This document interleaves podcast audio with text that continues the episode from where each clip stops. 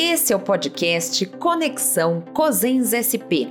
A cada episódio, o Cosens SP trará convidados para debater pautas e fatos relevantes ao SUS e à gestão municipal no estado de São Paulo. Olá, eu sou Cláudia Meirelles, assessora técnica do COSEN São Paulo, e venho hoje aqui nesse podcast falar sobre as oficinas de escuta da atenção básica que ocorreram no estado de São Paulo e foram organizadas pela assessoria do COSEN São Paulo. Um importante espaço de interlocução para a prática da gestão do SUS sobre uma ótica municipalista que tanto defendemos.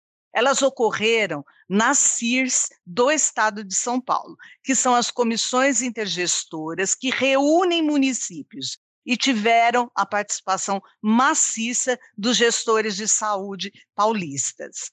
Estamos aqui com três convidados especiais. Mariana Mello, nossa assessora também aqui no COSEN São Paulo, que participou de todas as oficinas, a professora doutora Ellen Rose Castanheira, é, que vai nos dar uma visão acadêmica sobre essas escutas, e a Maristela Macedo, que é diretora do COSEN São Paulo e também secretária municipal de Guaratinguetá. Esse importante time vai debater sobre o legado que essas oficinas deixaram para nós.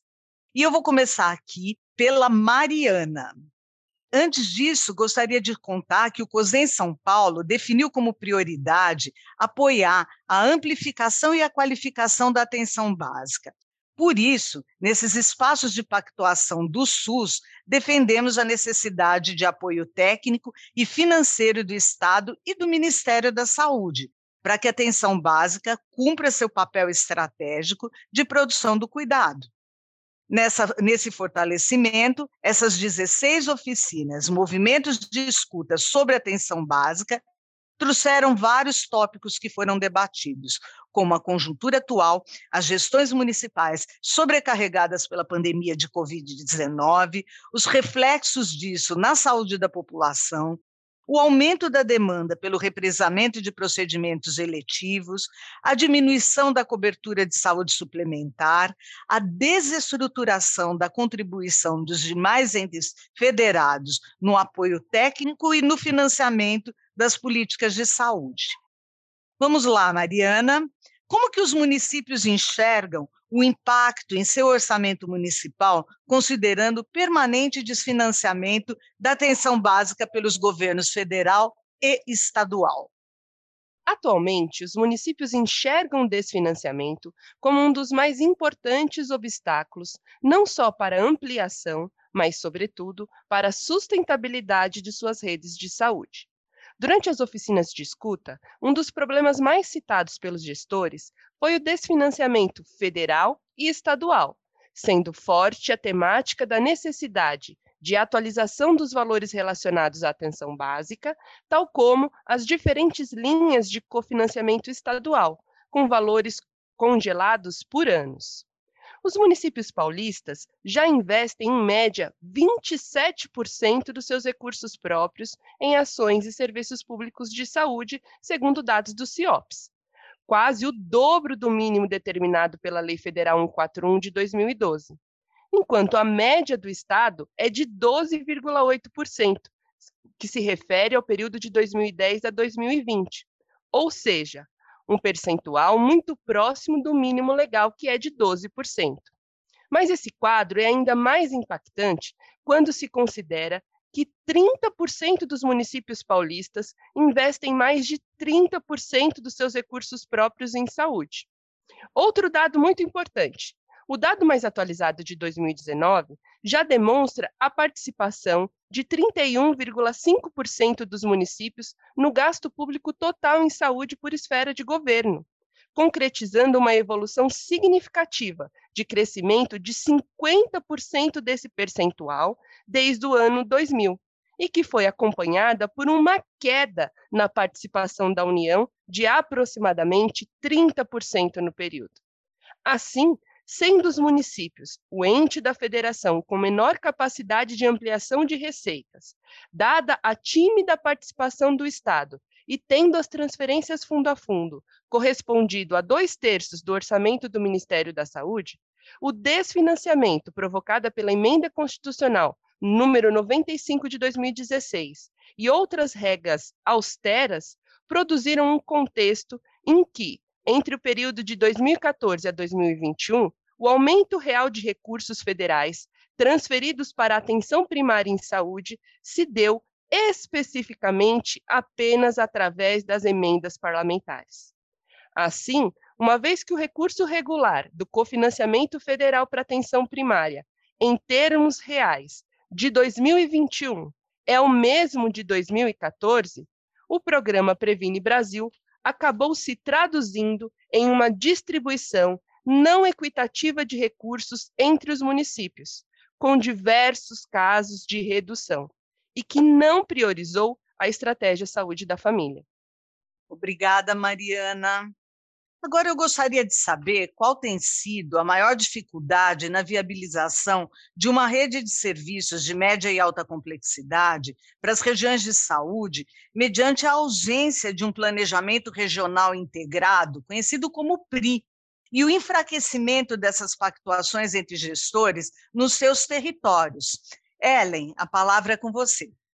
Então, na minha opinião, né, é, eu acho que a gente tem dois grandes problemas, né, duas ordens de problemas, né, uma ordem política e a, e a questão do financiamento, já muito bem abordada pela Mariana.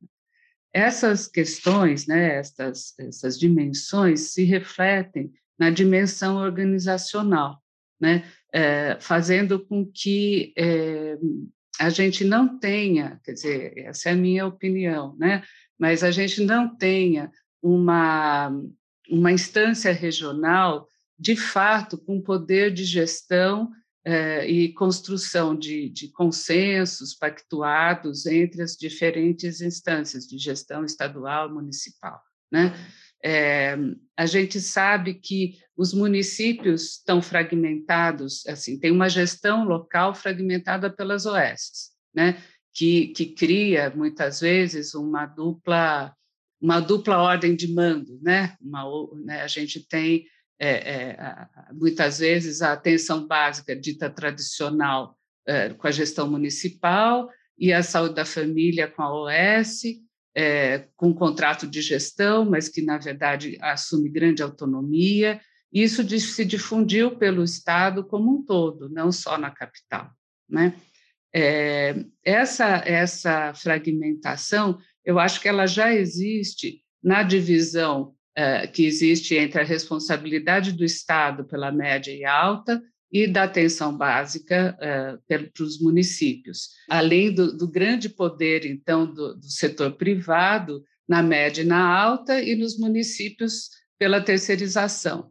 Né? Então, é um sistema muito fragmentado, é, e, e, aí a articulação e pactuação, para além, inclusive, das disputas políticas entre os municípios, é, torna, de fato, a regionalização um grande desafio. Agora, é muito importante avançar em relação à regionalização, porque isso se reflete na qualificação da atenção básica, porque a gente precisa superar a ideia de que é, o discurso ideológico né, de que a atenção básica é ordenadora do cuidado, coordenadora das redes, se não tem rede, né? Então, isso acaba caindo no vazio. Né? Então, acho que, e, e, de fato, por mais que os municípios invistam na atenção básica, a atenção básica não dá conta de tudo se ela não tiver uma retaguarda, ela precisa de ter uh, apoio uh, laboratorial, ela precisa de apoio de especialidades, enfim. Né? Assim como os pequenos municípios sofrem muito, porque certamente os pequenos não têm estrutura própria para além da atenção básica, de uma forma geral, e dependem muito da regionalização, né? Enfim, então eu acho que os desafios são grandes, né? E esperamos que um novo momento se inaugure a partir de 1 de janeiro. Maristela, Agora, eu gostaria de te ouvir num tema extremamente polêmico, que, inclusive, é, vem sendo discutido já há muitos anos e apareceu com muita força dentro dessas oficinas. E como você tem uma experiência larga na gestão do território, eu gostaria de saber: o programa Médicos para o Brasil surgiu para complementar as ações do programa Mais Médico e garantir uma atenção na atenção básica, ou, na verdade, ele está consolidando dificuldades, porque vem diminuindo vagas e dificultando as substituições para esse mesmo fim? O que você tem visto? É, na verdade, é, ele teria que vir, porque eu penso assim, mudar de programa, aperfeiçoar, isso faz parte de um sistema, né? Ser uma eterna metamorfose é o objetivo de todo mundo, porque a vida se aprimora, o sistema se aprimora, e os programas também precisam se aprimorar. Só que não foi isso que aconteceu com programas médicos pelo Brasil. Né? Ele vem, a princípio, numa reclassificação é, seca, é, nada técnica, não levando em conta é, fatores importantes dos municípios, e aí eu quero né, dizer que não interessa se o município é grande ou é pequeno, nós estamos falando de atenção básica, e aí o, a função desse sistema único é alicerçar, é fortalecer essa atenção básica, né? Então, independente do porte, é, o município precisa deste alicerce. Mariana foi muito clara na, na questão do financiamento. Então, você desfinancia do ponto de vista financeiro e tira, inclusive, o apoio que você dá. E essa diminuição de vagas, que, em consequência desta classificação, né, que é, onera e prejudica de novo os municípios. Então, eu acho assim, faz parte é, mudar, mas para o bom gestor, para mudar, você precisa se estruturar, você precisa conversar com os seus pares e uma mudança para melhor. Isto é do ponto de vista da quebra do, do, do número de vagas, né, Cláudio? Porque a gente tem outro problema. Porque esse programa, ele é apoiado por hoje por uma agência, né? E que também não está preparada para isso. Então, você tem um sistema que é difícil, que não funciona, você não acessa o seu par que veio para te apoiar. Quando você acessa, ele diz que não estão estruturados para isso ainda, que a gente tenha calma, como se o paciente lá na ponta pudesse ter calma, não dá para ter calma, né? Então, assim, uma coisa que era para vir, para agregar, para somar, para melhorar, porque esse é o intuito do SUS, né? Ele vem com esta mega dificuldade de desagregação, é, de não estar tá preparado. Eu acho que a gente só lança alguma coisa quando a gente está preparado para isso né? E, assim, agora vou falar em nome do Cozinha em São Paulo, né? O estado que mais ficou prejudicado é, nessa nova configuração deste programa. Hoje em dia, ser gestor de saúde no município, além de ser desafiador, é quase uma operação de risco, né? É, sustentar tudo que a gente tem que dar conta. Obrigada. Agora, eu tenho uma questão que eu gostaria de um ping-pong rápido entre vocês, porque ela é igualmente importante e vem afetando a, a visibilidade da gestão. Para a gente avançar um pouco mais, como que vocês enxergam os sistemas de informação que são da atenção básica na prática da gestão municipal. Eles realmente apoiam os gestores nos seus planejamentos ou eles apresentam dificuldades de governança e estrutura da informatização? Vou começar agora ouvindo a Ellen. Então, é, eu, eu não, não saberia dizer exatamente da gestão municipal, mas eu, eu garanto para vocês que uma grande questão para o nível local, para as unidades básicas, é o retorno das informações. Né? Quer dizer, de fato, é, a qualidade da informação que é inserida no sistema depende muito é, da ponta entender a importância dessa informação, porque senão a gente acaba estimulando a síndrome do clique, entendeu? Quer dizer, é mais fácil clicar. O que é mais fácil clicar? Então, se a, as equipes locais não entenderem a importância e não se sentirem é, sujeitos desse processo a, a, de uma forma ativa, de fato a qualidade da informação acaba sendo ruim. E, e, é muito importante, porque sem uma boa informação não se faz monitoramento, não se faz planejamento, enfim. Maristela. Bom, eu acho que foi perfeita a fala, mas independente da qualidade é, da informação, né, até porque alguns municípios têm outros sistemas, eu quero falar do tempo de retorno dessas informações. Né? Ele é muito longo, é como se a gente estivesse dirigindo olhando só para o retrovisor, não dá. Planejamento é algo dinâmico e que precisa de retorno em tempo real. Quatro meses para voltar uma informação para o município é absolutamente inviável, isso compromete qualquer planejamento. Então, esse tempo de retorno do sistema é desculpa, quase que perverso, e não colabora com a gestão municipal. Isso precisa ser resolvido imediatamente. E você, Mariana, que participa também do grupo de saúde digital, e como você vê isso? o que, que você ouviu dos gestores nas oficinas? Olha, Cláudia, obviamente que o registro de dados é fundamental para o processo de planejamento em saúde e ter informações é fundamental para a tomada de decisão dos gestores.